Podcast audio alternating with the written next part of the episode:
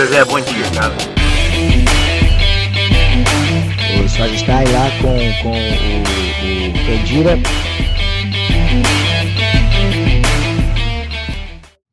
Sejam bem-vindos a mais uma edição do Por Trás dos Microfones, o seu podcast sobre futebol e jornalismo esportivo, com a apresentação de Leonardo Cardoso e Igor Santana.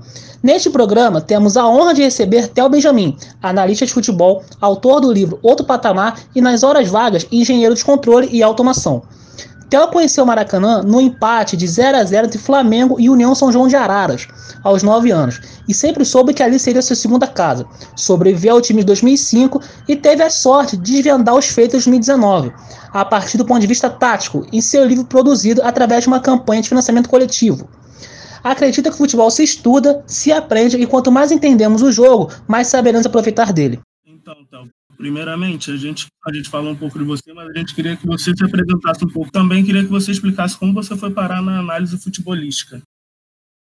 Cara, é, antes de mais nada, obrigado aí pelo convite, obrigado por me receber. Acho que o Leonardo já falou, né, tudo que, que dá para falar, não preciso representar muito. É bem isso aí mesmo. Eu sou formado engenheiro de controle e automação, mas na verdade não trabalho com isso tem alguns anos. É, minha trajetória profissional acabou me jogando para trabalhar com financiamento coletivo, economia colaborativa, engajamento de comunidades, enfim, é, outras, outras coisas aí que não necessariamente tem muito a ver com a engenharia, pelo menos num primeiro olhar. E paralelamente a isso, eu sempre tive o futebol, né?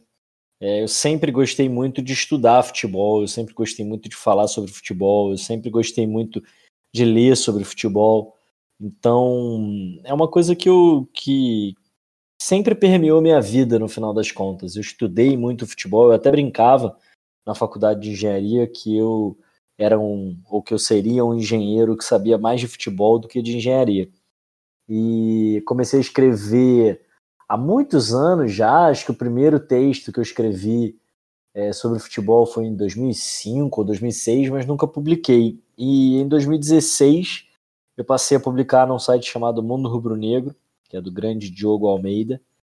E desde lá, enfim, continuei botando um gás nisso e em 2019 resolvi investir um pouco mais nesse lado, nesse conteúdo, era uma coisa que eu gostava de fazer que me, me divertia, enfim, que eu achava que tinha algum valor. E aí a galera curtiu e começou a compartilhar bastante e a coisa ganhou uma proporção é, bem maior até acabou se tornando livro, né? Você conta um pouco no livro, mas como surgiu a ideia de começar as análises pelo Twitter? Já esperava que fosse tornar um sucesso? Cara, eu eu não usava muito o Twitter, assim. Eu, eu tenho o Twitter desde 2010, mas eu não usava, nem entrava. E aí, quando eu passei a escrever para o Mundo Rubro Negro, eu passei a usar só para é, divulgar o meu conteúdo. Então, eu praticamente não entrava no Twitter, só entrava, às vezes fazia um comentário ou outro, postava o link do, do, dos meus textos e ia embora. E em 2019, quando eu resolvi investir um pouco mais de tempo, de energia nessa história de escrever, eu resolvi entender melhor também a ferramenta e percebi que tinha um formato de conteúdo surgindo no Twitter que se adequaria muito ao que eu queria fazer, que é o tal do fio, né, da thread. Então eu comecei a fazer vários fios, várias threads sobre tática, análises de jogos, histórias do futebol, enfim.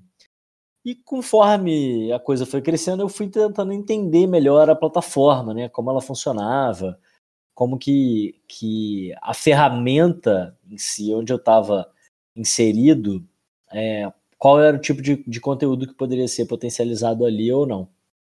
Então, foi um processo meio natural, assim, porque eu já estava inserido no Twitter, e aí, na verdade, eu tive que aprender a usar o Twitter para moldar o meu conteúdo a ele e não o contrário, né? Não encontrar uma plataforma que se adequasse ao tipo de conteúdo que eu vinha produzindo. E se eu já sabia que seria um sucesso, enfim, é, é difícil responder essa pergunta e é até um pouco relativo, né? Porque é difícil entender o que, que é sucesso exatamente. É, a coisa ganhou uma repercussão maior do que eu imaginava, certamente, mas eu acho que eu, eu sempre soube que tinha valor ali e eu sempre acreditei que existia um público interessado naquele tipo de, de conteúdo. Mas aí também tem uma junção de fatores, né? Não foi uma coisa que aconteceu do dia para a noite, foi muito importante a audiência e o, o, aprendizado que eu tinha construído a partir do mundo rubro-negro nos meus textos. Então já tinha gente que acompanhava o meu trabalho, já tinha ali uma visão sobre é, seriedade, credibilidade em relação ao meu trabalho. E quando eu resolvi investir no Twitter, foi só um passo a mais nessa trajetória, que aconteceu de maneira quase que concomitante à chegada de Jorge Jesus no Flamengo, que também foi uma sorte, né? Porque muita gente me dizia é, no início do Jorge Jesus, as pessoas vinham para mim e diziam: Cara, eu tô vendo que esse português está fazendo um negócio diferente, mas eu não sei o que, que é. Então eu venho aqui para descobrir o que, que é diferente. Então isso também acabou gerando mais interesse por esse tipo de conteúdo e, e impulsionando, né, elevando o alcance. Você falou um pouquinho aí da, da questão da plataforma, que você se adaptou ao Twitter ao invés de precisar é, encontrar uma outra plataforma para você se adaptar melhor. E no livro você até comenta sobre isso também, você fala que é diferente escrever para um livro, por isso até que o livro demorou mais para sair do que para o Twitter. Quais são essas principais diferenças? Por que, que na hora de fazer o livro você precisou readaptar alguns textos para poder soltar melhor? Eu acho que é, foi bem um trabalho de adaptação mesmo, né? E quando eu falo adaptação, eu digo adaptação de mídia, assim. Quando você vai pegar um livro e adaptar para um filme, não é simplesmente filmar as palavras que estão escritas no livro, né? Porque é, é uma mídia diferente que, que propõe aspectos diferentes e que pode realçar certas coisas é, que, que a outra não pode. Então, por exemplo, num livro, você consegue ter um acesso muito fácil ao que está se passando dentro da cabeça de um personagem, num livro de ficção. Num filme é muito difícil, a não ser que você tenha a narração, né, contando o que o personagem está tá pensando, você não tem acesso ao que está dentro da cabeça dos personagens, né, em geral. É, por outro lado, num filme, você consegue ver as expressões e ver as ações dos personagens, enquanto num livro você só pode narrá-las, né? Então, todo o trabalho de adaptação passa por um entendimento da linguagem que aquela mídia propõe e das, das funcionalidades, digamos assim, que aquela linguagem permite. É, escrever um livro ou escrever fios no Twitter, é óbvio que as lingua a linguagem é a mesma, né, que é a linguagem escrita em português, mas é, são meios muito diferentes, o que torna a linguagem, do ponto de vista mais amplo, né, é muito diferente, porque um fio no Twitter tem algumas coisas. Primeiro que eu posso usar recursos audiovisuais, né? Eu posso usar vídeos, posso usar imagens no Twitter, que eu não uso no livro. É, enfim, não tem como botar um vídeo no livro. Segundo, que eu posso referenciar coisas botando links né, no Twitter. Então eu posso botar um link para um outro texto que explica um conceito que eu quero apresentar, ou eu posso até botar links para os meus próprios textos, né? Então eu faço muito isso. Eu apresento um conceito num texto no Twitter e nos textos a partir dali eu passo a usar esse conceito de maneira comum, como se a, o, a audiência, o público já conhecesse aquele conceito, e boto o link para o texto anterior que apresenta aquele conceito. E além disso, o texto no Twitter ele sobrevive por si só, né? Ele é uma, uma coisa única. Então, se eu repetir a mesma informação em dois textos diferentes, não tem problema, né? Porque cada um deles tem que parar em pé é, sozinho. Ou então, eu posso variar a minha linguagem, posso variar o tom. Num texto eu posso ser mais provocativo, no outro eu posso ser mais brincalhão, no outro, no outro eu posso ser mais sério. Isso não é um problema, né? Porque, claro, todos os textos compõem essa persona que é o Theo dentro do Twitter, mas cada texto é como se fosse uma conversa diferente. No livro eu não posso fazer isso, né? Então, num livro, eu, se eu quero citar um conceito lá na frente, eu tenho que apresentá-lo em um lugar. E eu tenho que apresentá-lo apenas em um lugar. Não adianta depois eu repetir a explicação daquele conceito. Eu não posso ter textos que variam muito o tom de voz, né? Eu não posso ter um texto mais brincalhão, um texto mais sério, o livro ficaria desconexo. Então, se no Twitter os textos existem por si só, existem sozinhos, no livro eles só existem em conjunto com os outros textos. E isso muda completamente a natureza do que está escrito ali. Porque muitos dos textos do livro são análise de jogos específicos, né? Então, inclusive, o livro pode ser lido fora de ordem. Eu tenho um irmão pequeno, né, de 9 anos, e ele está lendo o livro junto com meu pai dessa maneira.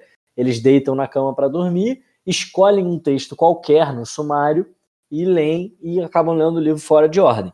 O livro pode ser lido dessa forma porque os textos eles são independentes, né? Eles não têm, eles têm uma ordem que é cronológica, mas eles não dependem um do outro. Porém, eles têm que existir dentro do mesmo universo, que é esse universo do livro. Então eu tive que fazer muito corte, muita adaptação, muita mudança de linguagem, muita mudança de ordem, inclusão de conteúdo, enfim, muitas coisas é, que tornaram o conteúdo realmente uma coisa diferente daquilo que eu já tinha publicado no Twitter. É, entrando no assunto do Flamengo agora, quando o Jorge Jesus chegou, ele conseguiu rapidamente implementar seus métodos de jogo e pensamento. O sucesso dele não demorou a acontecer, com exceções das derrotas para o Bahia no Campeonato Brasileiro, o Emelec na Libertadores. Fora toda a questão da pandemia, período de férias, etc., o que explica o Domenech não ter atingido o mesmo patamar? O jogo de posição é mais difícil de ser repassado aos jogadores? Cara, eu acho que não dá para tirar o aspecto pandemia dessa conta, entendeu? É, o Jorge Jesus, acho que tem várias coisas aí, né? O primeiro ponto é que sim, o Jorge Jesus pegou um time que jogava mal e o Domenech pegou um time que já jogava muito bem. Então, em tese, o Domenech teria mais facilidade do que o Jorge Jesus na transição, né? Afinal, o Jorge Jesus pegou um time que não vinha bem e ele teve que transformar esse time. Domenech, em tese, só precisava continuar o que já vinha acontecendo. Mas aí tem alguns fatores. O primeiro deles é que é a pandemia. Não tem como tirar isso da conta. Porque isso muda todo o planejamento. A temporada que a gente está vivendo ela é inédita. Tá? Ela, a gente está passando por um momento que nunca se viveu na história. Então, mesmo do ponto de vista de preparação física, de planejamento, de preparação mental, etc., a gente não tem referências. Então é muito difícil, inclusive, dizer se o time do Domenech está jogando 10% ou 90% do que ele vai vir a jogar no auge. Né? Então, não, primeiro, não tem como tirar esse aspecto. Segundo, eu acho que é, é difícil comparar com o impacto que o Jorge Jesus teve no Flamengo, porque foi um impacto extraordinário. Até mesmo para o próprio Jorge Jesus eu acho que se os torcedores do Benfica hoje esperarem um impacto no Benfica com a chegada do Jorge Jesus é, equivalente ao impacto que ele teve no Flamengo na sua chegada, eles vão se decepcionar. Porque aquilo ali, cara, foi um alinhamento astrológico é, difícil de explicar mesmo, sabe? Porque foi muito rápido. Mais até do que o nível que ele atingiu, o que foi impressionante foi a velocidade em que ele atingiu esse nível então é muito difícil comparar é, com isso, né? Usar isso como a sua base de comparação. O próprio Guardiola, por exemplo, ele diz, cara, eu há 10 anos eu me sinto um fracassado, porque no meu primeiro ano eu ganhei todos os títulos que podia ganhar. Eu ganhei seis títulos em um ano. Todos os anos depois desse são fracassos. E aí eu tenho que aprender a lidar com isso. Então, assim, não dá só. Não dá para julgar a carreira do Guardiola levando só em consideração o primeiro ano dele do Barcelona. Assim como não dá para julgar qualquer trabalho no Flamengo levando em consideração um trabalho que foi extraordinário, que, que foi o do Jorge Jesus. E aí, para mim, entra um terceiro ponto que dificulta essa conta, que é mais sutil, complexo, que faz com que não seja tão fácil assim para o Domenech ou para qualquer outro treinador chegar nesse time do Flamengo que já jogava muita bola que é justamente a sombra do time de 2019, né? Porque o torcedor do Flamengo, em sua maioria, ele não quer um time. Ele não quer em 2020 um time com o mesmo nível de performance de 2019. Ele não quer um time com o mesmo estilo de 2019. Ele quer o time de 2019. Então você fala, o cara fala assim: não, eu quero o Gabigol fazendo gol toda semana. Aí você fala, tá, mas ele não está fazendo gol toda semana, ele não está em boa fase, tudo mais. Não importa, porque eu quero ele fazendo gol toda semana. E aí, se essa é a base de comparação, você cria um ambiente que é insustentável, né? E de fato, a sombra do Jorge Jesus e a sombra do time de 2019 é muito grande. E aí, não, é difícil afirmar que a filosofia do Domenech ou que qualquer outra filosofia é mais fácil ou mais difícil de ser assimilada. Mas dá para afirmar que é muito difícil você assimilar novas filosofias num time que já ganhou tudo, que jogou tanta bola, etc e tal, depois da saída de um treinador do jeito que foi. Porque normalmente o que acontece é o time atinge o auge, depois ele cai desse auge e aí o treinador sai e entra um novo. O Jorge Jesus saiu no auge e é muito difícil fazer essa substituição. Qualquer um que entrasse nesse momento teria eh, essa questão para lidar. Então, falando ainda dessa parte do, do Jorge Jesus, eu queria saber é, o que você acha sobre a velocidade mesmo desse, desse sucesso dele. Você acha que tem a ver com a qualidade do treinador, com a qualidade do elenco, é, com a inteligência dos jogadores? E você acredita que aqui mesmo dentro do Brasil, se o Jorge Jesus tivesse pegado outro que não fosse Flamengo, ele teria dado certo da mesma forma, com a mesma velocidade? É, bem, com certeza não, né? É, com certeza o Jorge Jesus sozinho. Muita gente fala isso, né? Ah, porque pegar o Flamengo é fácil, eu queria ver pegar o CSA. Cara, mas ninguém é campeão com o CSA. Eu te garanto que o Jorge Jesus não seria campeão brasileiro com o CSA. Mas eu te garanto que ele teria ido melhor do que o CSA foi. Talvez não teria caído. Então é uma combinação de fatores, né? Como quase tudo na vida. Eu acho que tem o fator Jorge Jesus, ele é muito bom, muito bom mesmo, muito melhor do que a maioria dos brasileiros está preparado para aceitar. O time do Flamengo é muito bom e muito inteligente, né? Você falou um, um fator que é preponderante. Não é só tecnicamente bom, mas é um time muito inteligente, com muita capacidade de assimilar novas ideias. E tem um fator sorte também. É, a gente às vezes esquece, cara, que o futebol tem muita sorte. E rolou um certo alinhamento astral ali, com uma química mesmo do Jorge Jesus com os jogadores e com a torcida, enfim, um momento que o Flamengo estava vivendo que tudo conspirou para uma subida meteórica, né? Não foi um processo é, que aconteceu ao longo de um tempo, devagarinho. Você pega o Klopp no Liverpool, demorou pô, três anos, né, quatro anos para começar a realmente dar resultado, a realmente você ver aquele estilo muito bem montado. É claro que desde o início você já via as ideias do Klopp no time, mas não de maneira tão eficiente, não se impondo tanto aos adversários. Com o Jorge Jesus isso aconteceu em um mês e meio, sabe? E é realmente muito, muito absurdo o Jorge Jesus em outro elenco não teria um impacto tão grande, outro treinador no elenco do Flamengo não teria um impacto tão grande, e mesmo o Jorge Jesus com esse mesmo elenco em uma situação diferente, talvez não tivesse tido um impacto tão grande. Então é uma mistura desses fatores e é muito difícil dizer qual é o, peso de cada um, mas certamente todos eles contam. O futebol brasileiro teve outros treinadores estrangeiros, entre eles o argentino Gareca, os portugueses Paulo Bento e Gesualdo Ferreira, os colombianos Osório e Renato Rueda, o último treinando o próprio Flamengo. Porque esses mesmos treinadores não conseguiram atingir bons resultados como os atingidos por Jorge Jesus e São Paulo. Eu acho que o Jorge Jesus e São Paulo são melhores do que eles. Acho que não tem muito mistério. Acho que são melhores do que eles e talvez tenham pego times melhores também, ou times mais preparados para assimilar as suas ideias. O Jorge Jesus é muito bom, repito. E o São Paulo ele também é muito bom. Muito, muito bom mesmo. E eu, inclusive, discordo um pouco do discurso que se formou de que o Santos era um time fraquíssimo que o São Paulo ele levou até a vice-colocação, né? Vice, o vice-campeonato. É, eu acho que o Santos era um time bom que o São Paulo levou até o vice-campeonato. Era um time que era favorito a chegar em segundo? Não, mas era um bom time. E aí o pessoal diz: ah, mas esse ano tá lá embaixo. Sim, só que em 2019 o Santos tinha o Everson no gol, Vitor Ferraz na lateral direita, Víssimo, Gustavo Henrique e Jorge. Né? Essa é a linha de defesa do Santos. Uma das melhores, ou talvez até a melhor do país.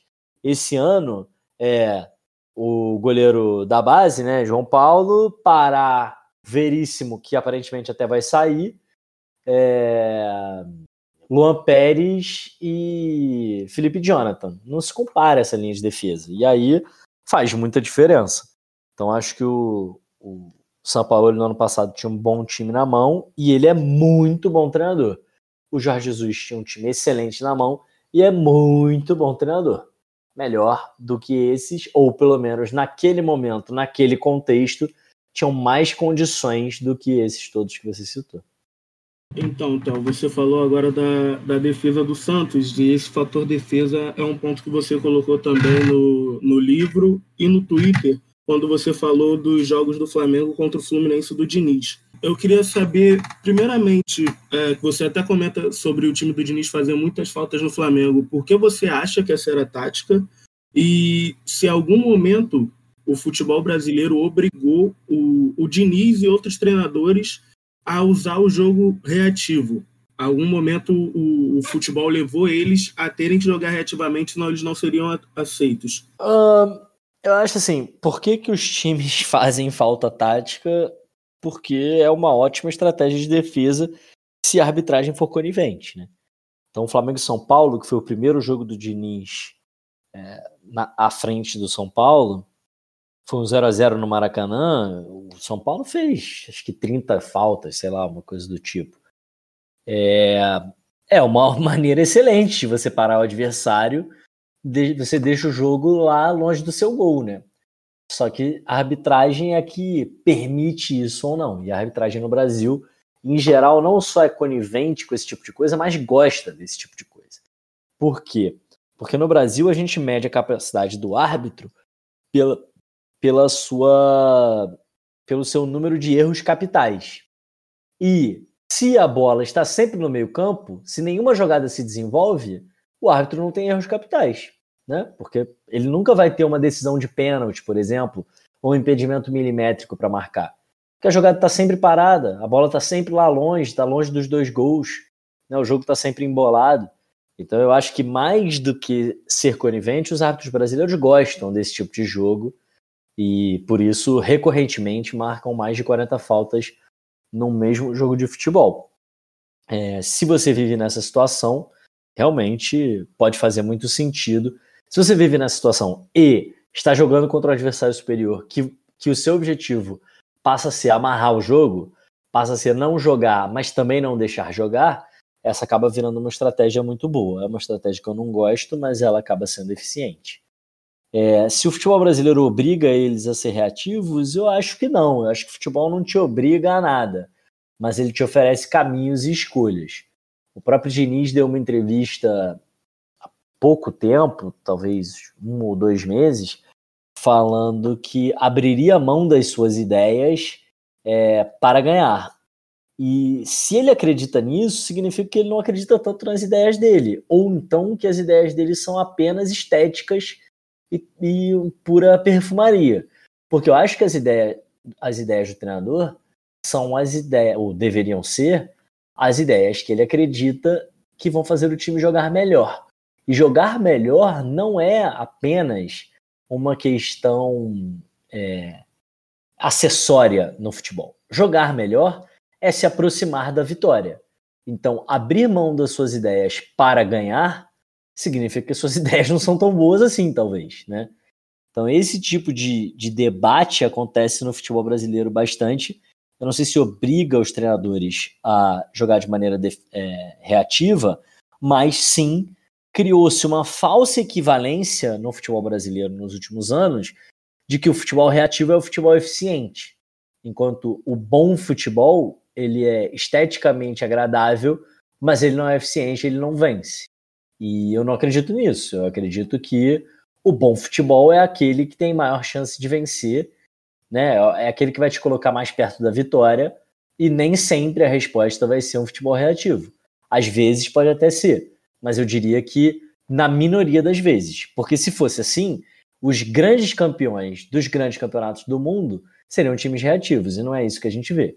Em todos os grandes campeonatos do mundo, o time mais rico, o time mais capaz, o time com o melhor elenco e o time campeão Cara, inevitavelmente são os times que querem mais a bola, são os times que mais agridem o adversário, são os times que mais vão para cima, porque acredita-se que essa é a melhor maneira para vencer, não apenas porque acredita-se é, de maneira vazia que existe um compromisso né, oco com uma estética ofensiva, é porque o Barcelona, o Real Madrid, o Chelsea, o Liverpool, o Manchester City, o Paris Saint-Germain, o Bayern de Munique, acreditam que assim vão vencer os seus campeonatos nacionais e de fato vencem os seus campeonatos nacionais. Então, eu acho que o futebol não, não te obriga a jogar de maneira defensiva, ele apresenta é, contextos e situações em que talvez você precise alterar a sua estratégia, mas aí não é uma questão de abrir mão das suas ideias, é ter um leque, um cardápio de ideias que possa se adaptar a diferentes circunstâncias, porque afinal de contas o futebol vai te apresentar diferentes circunstâncias. Você conseguiu que seu livro tivesse o prefácio escrito pelo Everton Ribeiro, considerado por muitos um dos melhores jogadores atuando aqui no Brasil e capitão do time que ganhou o turno em 2019. Você também tem em seu Twitter uma série de postagens exaltando o futebol dele. O que o Everton Ribeiro tem, falta em outros jogadores. É, mágica. Acho que, cara, o Everton ele tem uma capacidade, uma visão muito, muito, muito acima, muito acima dos outros. Ele, ele tem plena noção de tudo que acontece no campo o tempo inteiro, o que faz a tomada de decisão dele ser muito rápida e muito imprevisível, porque ele enxerga jogadas, enxerga padrões que os outros não enxergam. Ele alia isso a uma técnica incrível, né? Para os níveis, para o padrão do futebol brasileiro, é muito acima da média tecnicamente. Então, aliando essas duas coisas, ele é meio mágico mesmo. Ele é um cara que, quando a bola chega nele, você pode esperar algo diferente, você pode esperar que o adversário vai ficar confuso e ter problemas. É, Theo, a gente comentou bastante sobre, sobre Jesus, sobre o Flamengo, e acredito que essa seja a nossa última pergunta sobre o Flamengo, para a gente também não ficar é, nesse podcast só dentro do, do óbvio, falando do, do que está tudo no seu livro, do que a gente já sabe, parte do que você pensa. Mas eu queria a sua opinião sobre a chegada do Domenech, para saber é, o quanto você acha que a falta da torcida presente, como foi com a chegada do, do Jesus, que abraçou logo Jesus, faz com que o, o time do Domenech leve mais tempo para se adaptar? Faz muita diferença. É, a falta de torcida é um desses fatores né, que eu falei mais cedo de uma temporada completamente atípica. Essa temporada é atípica porque ela tem uma maratona de jogos, ela é atípica porque os jogadores ficaram três meses sem jogar, o que não é comum para eles. Ela é atípica pelo nível de deslocamento que os caras vão ter né, a partir dessa maratona de jogos. Ela é atípica porque ela vai entrar no verão, o que não é comum e que provavelmente vai ser muito desgastante nos próximos meses e ela também é atípica pela falta de torcida no estádio. Isso faz muita diferença. Eu, inclusive, já ouvi da boca de jogadores que isso é a coisa que mais influencia no momento. Agora, o que é importante é a gente entender que os caras que estão ali dentro de campo, eles são seres humanos, eles não são bonequinhos de videogame. Então, cada um sente isso de uma maneira. Porque tem muita gente falando assim: ah, mas a falta da torcida é para todos. Bem, primeiro que a torcida do Flamengo não influencia da mesma forma que a torcida do Bragantino, sei lá. Com todo respeito ao Bragantino e à sua torcida, a torcida do Flamengo do Maracanã tem uma capacidade de influenciar os jogos, né, de inflamar os jogos, é, muito incomum no Brasil, né? É, e além disso, cada jogador é um jogador, cada pessoa é uma pessoa, cada um vai sentir de uma forma. Então eu acho que o time do Flamengo vivia uma sinergia muito forte com a sua torcida. O Jorge Jesus, especialmente, né, teve uma conexão ali que, cara, eu nunca vi isso. Eu frequento Maracanã há 23 anos. E eu nunca vi um treinador ter seu nome gritado em todos os jogos, todos os jogos, 100% dos jogos. Então era uma conexão muito especial e que a torcida não teve nem a oportunidade de, de criar esse laço com o Domenech, né? Então eu acho que faz muita diferença sim. Saindo um pouco do futebol brasileiro, entrando no assunto de seleção, o futebol evoluiu de formas diferentes na Europa e no Brasil. Seu Twitter tem uma análise sobre os confrontos entre Liverpool e Chelsea na Liga dos Campeões de 2005 e 2007. Neste pôster, você conta a visão de Jorge Valdano sobre o futebol ter se tornado físico e deixado a beleza de lado. Você também comenta sobre um tipo de inveja que faz com que os times sempre queiram jogar como adversário. Você acredita que essa visão, que a grama do vizinho é mais verde, tem interferido no futebol brasileiro, principalmente a nível de seleção, e por quê? Hum, difícil dizer, cara, porque acho que sim, acho que de alguma maneira o futebol brasileiro perdeu um pouco a sua identidade e ficou é, ficou num limbo, né? Perdeu um pouco a sua a sua forma de jogar, enfim, sua identidade mesmo. Por outro lado, também não é como se o futebol brasileiro tivesse nos últimos 15 anos copiando as tendências do futebol europeu, não, porque, por exemplo, 15 anos atrás, né, a grande tendência que o futebol apresentou foi o que a gente chama de a Revolução Espanhola, né? Que era o apreço total pela posse de bola, o controle do ritmo acima de qualquer outra coisa.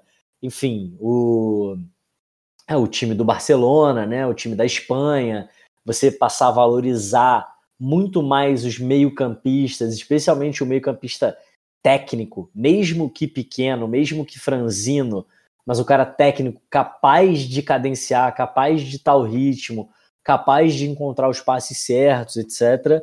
É, isso foi a revolução que aconteceu 15 anos atrás no, no futebol mundial e que o Brasil não acompanhou. O Brasil, inclusive, não criou o, o novo grande tipo de jogador né, que surgiu no mundo, que são os Chaves, os Fábregas, os Iniestas na Espanha, mas sei lá, o Tony Kroos, o Schweinsteiger, o Pjanic, o Modric, o Rakitic, enfim, esses caras que talvez se jogassem nos anos 90 seriam considerados jogadores comuns, porque é, era uma outra tendência, né? No final dos anos 90, início dos anos 2000, mais ou menos ali quando você fala né, desse jogo que o Valdano escreveu, 2005, 2007, enfim.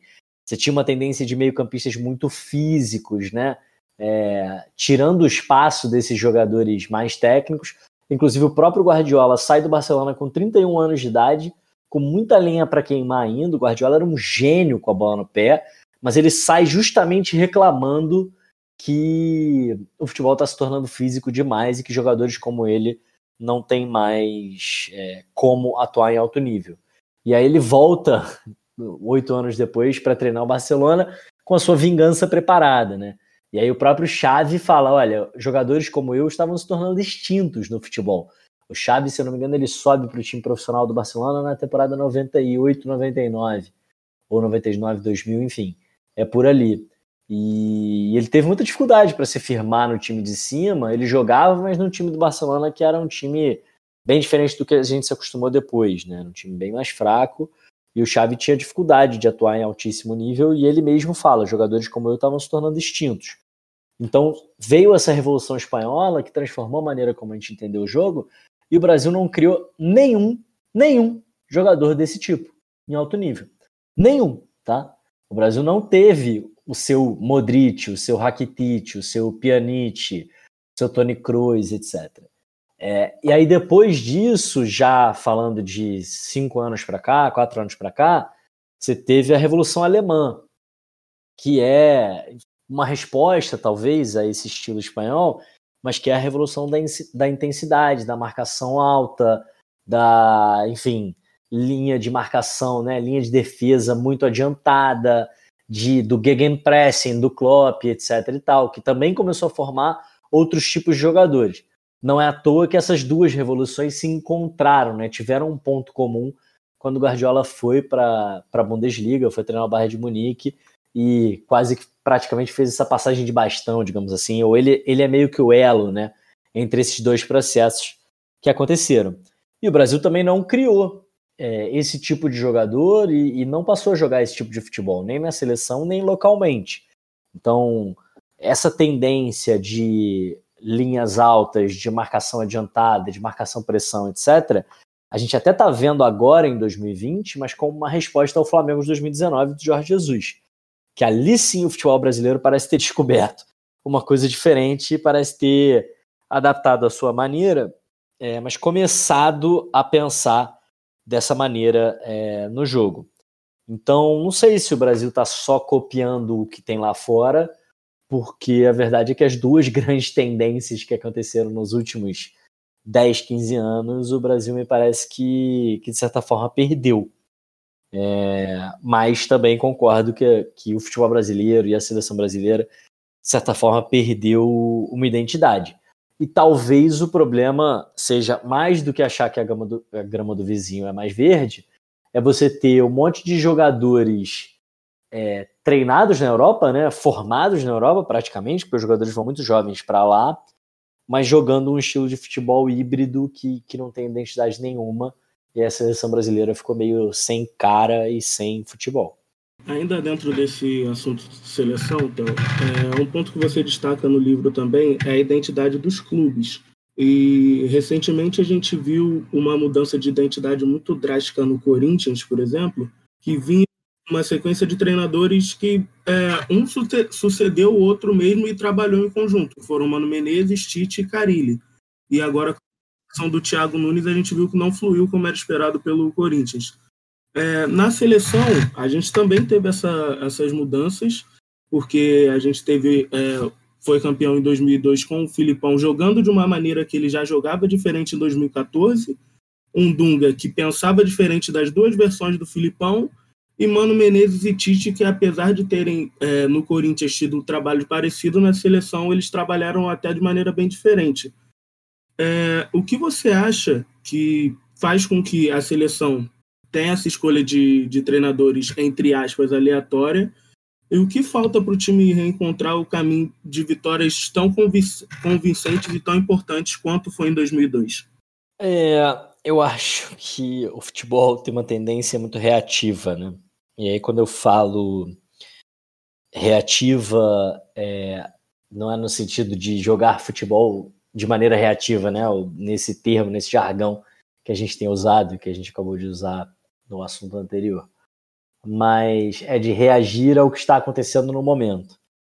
E aí é, a gente tem uma tendência a sobrevalorizar aquilo que dá certo, sem levar em consideração questões como sorte ou como contexto, etc.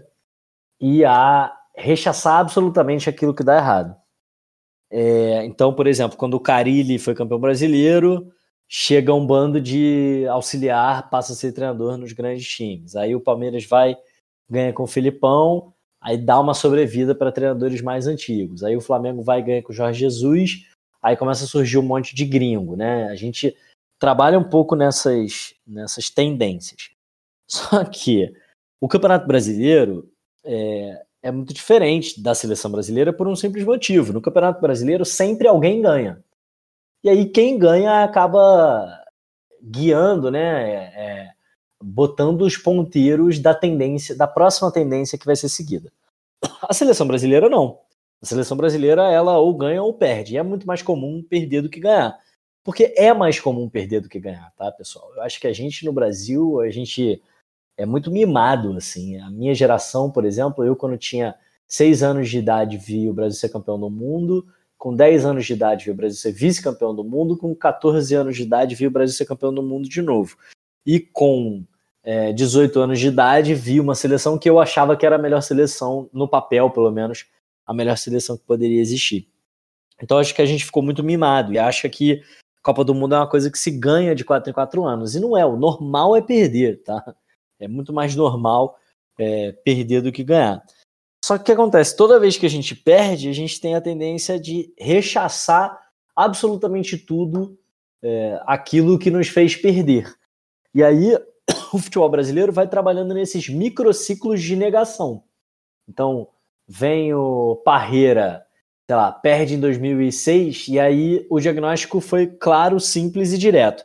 Ah, foi um oba-oba, é, aquela concentração né, na Alemanha, que todo mundo entrava, todo mundo saía, enfim, jogadores com as famílias, etc. Oba-oba gigantesco. Como é que a gente corrige isso? Traz o, o Dunga, linha dura, etc. Aí o Brasil, muito eficiente, ganhou Copa América, ganhou Copa das Confederações, acabou sendo eliminado num jogo que estava jogando melhor do que a Holanda, fez um primeiro tempo melhor, mas como foi eliminado, é horrível. E é horrível por quê? Porque jogava um jogo pragmático, feio, etc. Então, quem é que joga bonito e para frente, ofensivo, etc. Vamos buscar esse cara.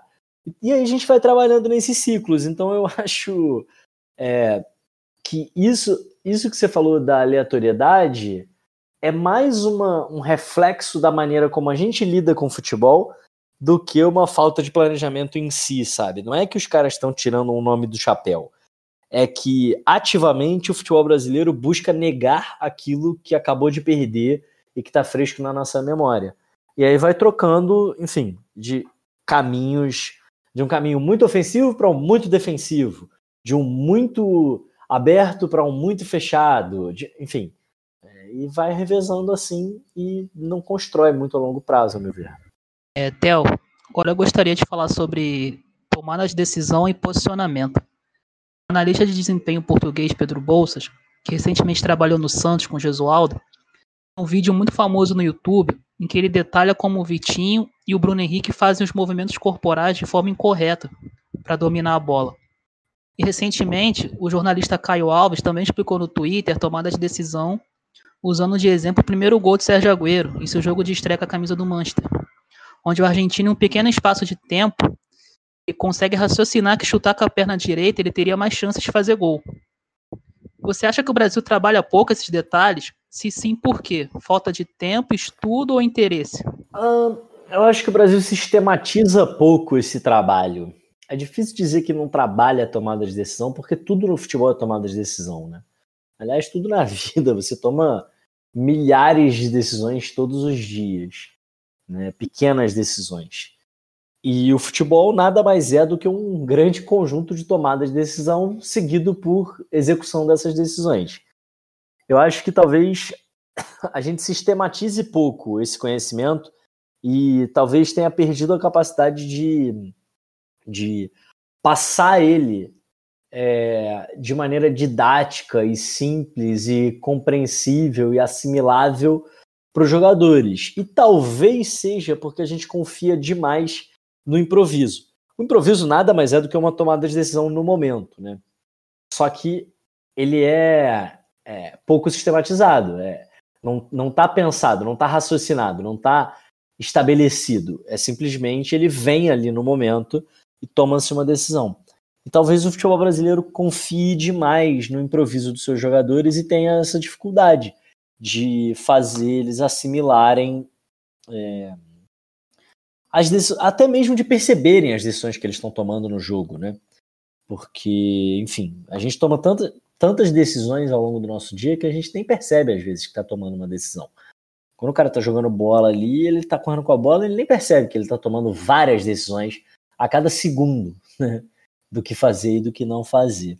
É, a gente tende a ir para um lado mais instintivo, digamos assim, da tomada de decisão é, e aí hoje se, se debate muito isso, inclusive criou-se uma nova maneira de.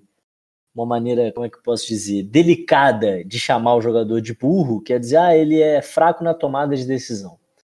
Né? E antigamente as pessoas diziam, ah, ele é muito burro.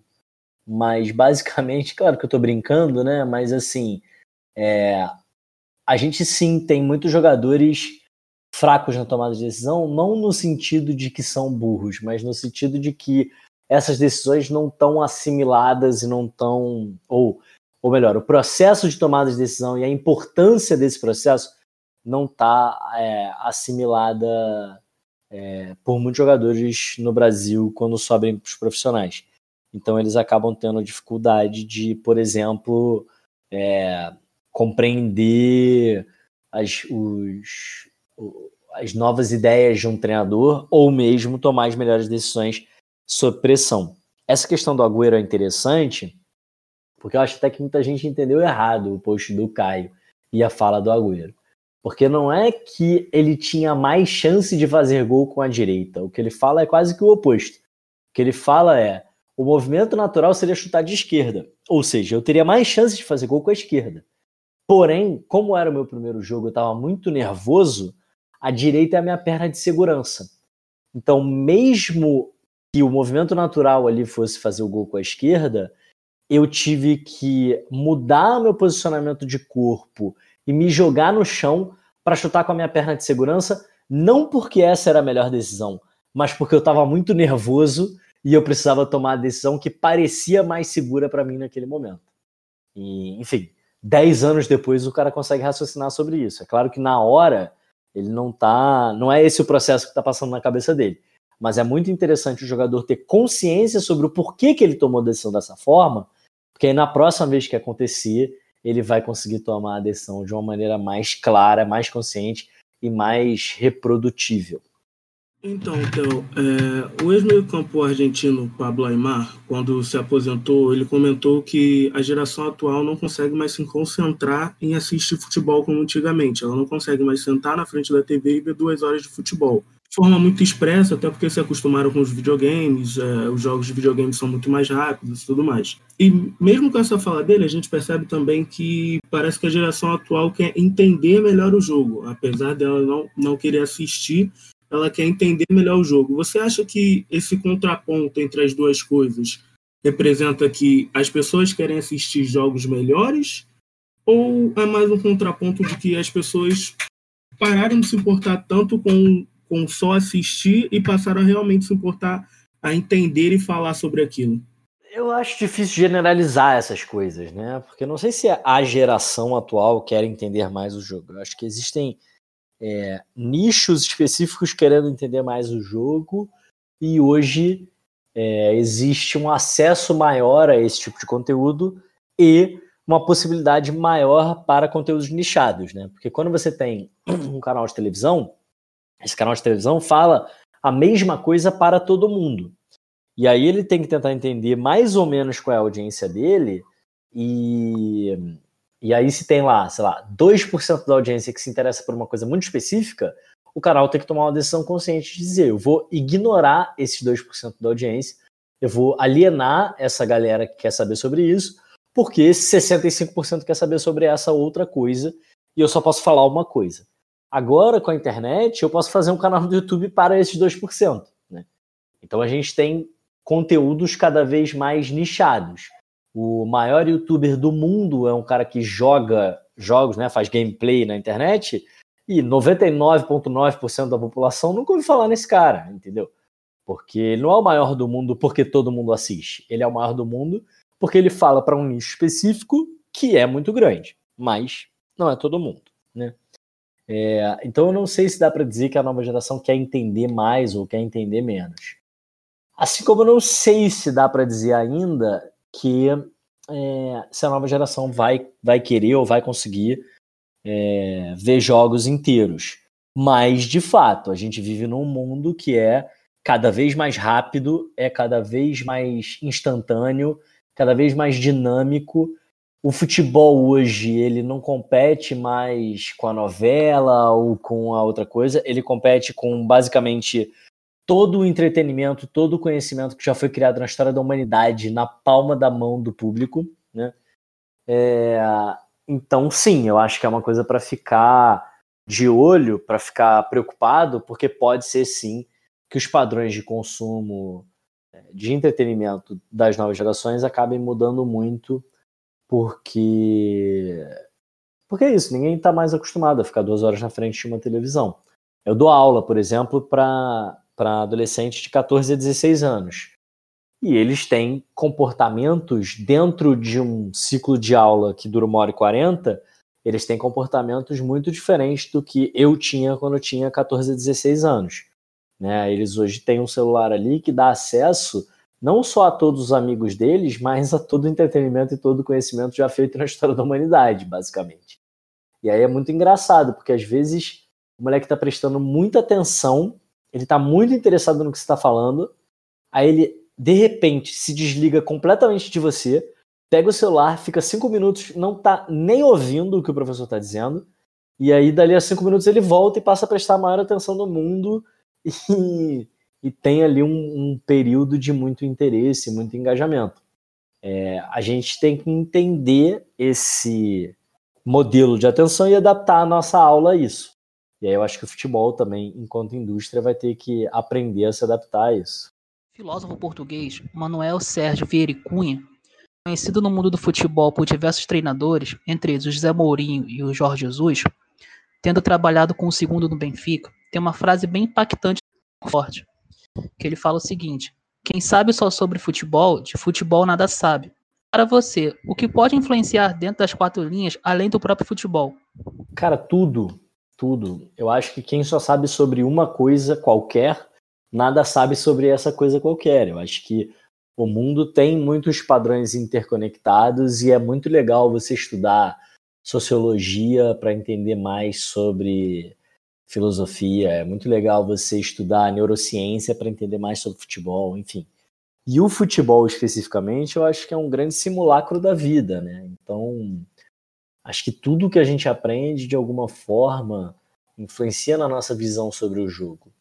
Claro, tem os conhecimentos específicos de fisiologia, de preparação física, de conceitos táticos, etc. Mas, cara, muitas vezes eu tô lendo um livro sobre neurociência, eu vou pensar em futebol. É, tô lendo um livro sobre engajamento de redes e vou pensar em futebol, enfim, é, ciência de redes e eu vou entender alguma coisa sobre futebol. Então eu acho que boa parte da graça da vida é saber fazer essas conexões para entender aquilo que a gente pretende entender a partir de outras coisas.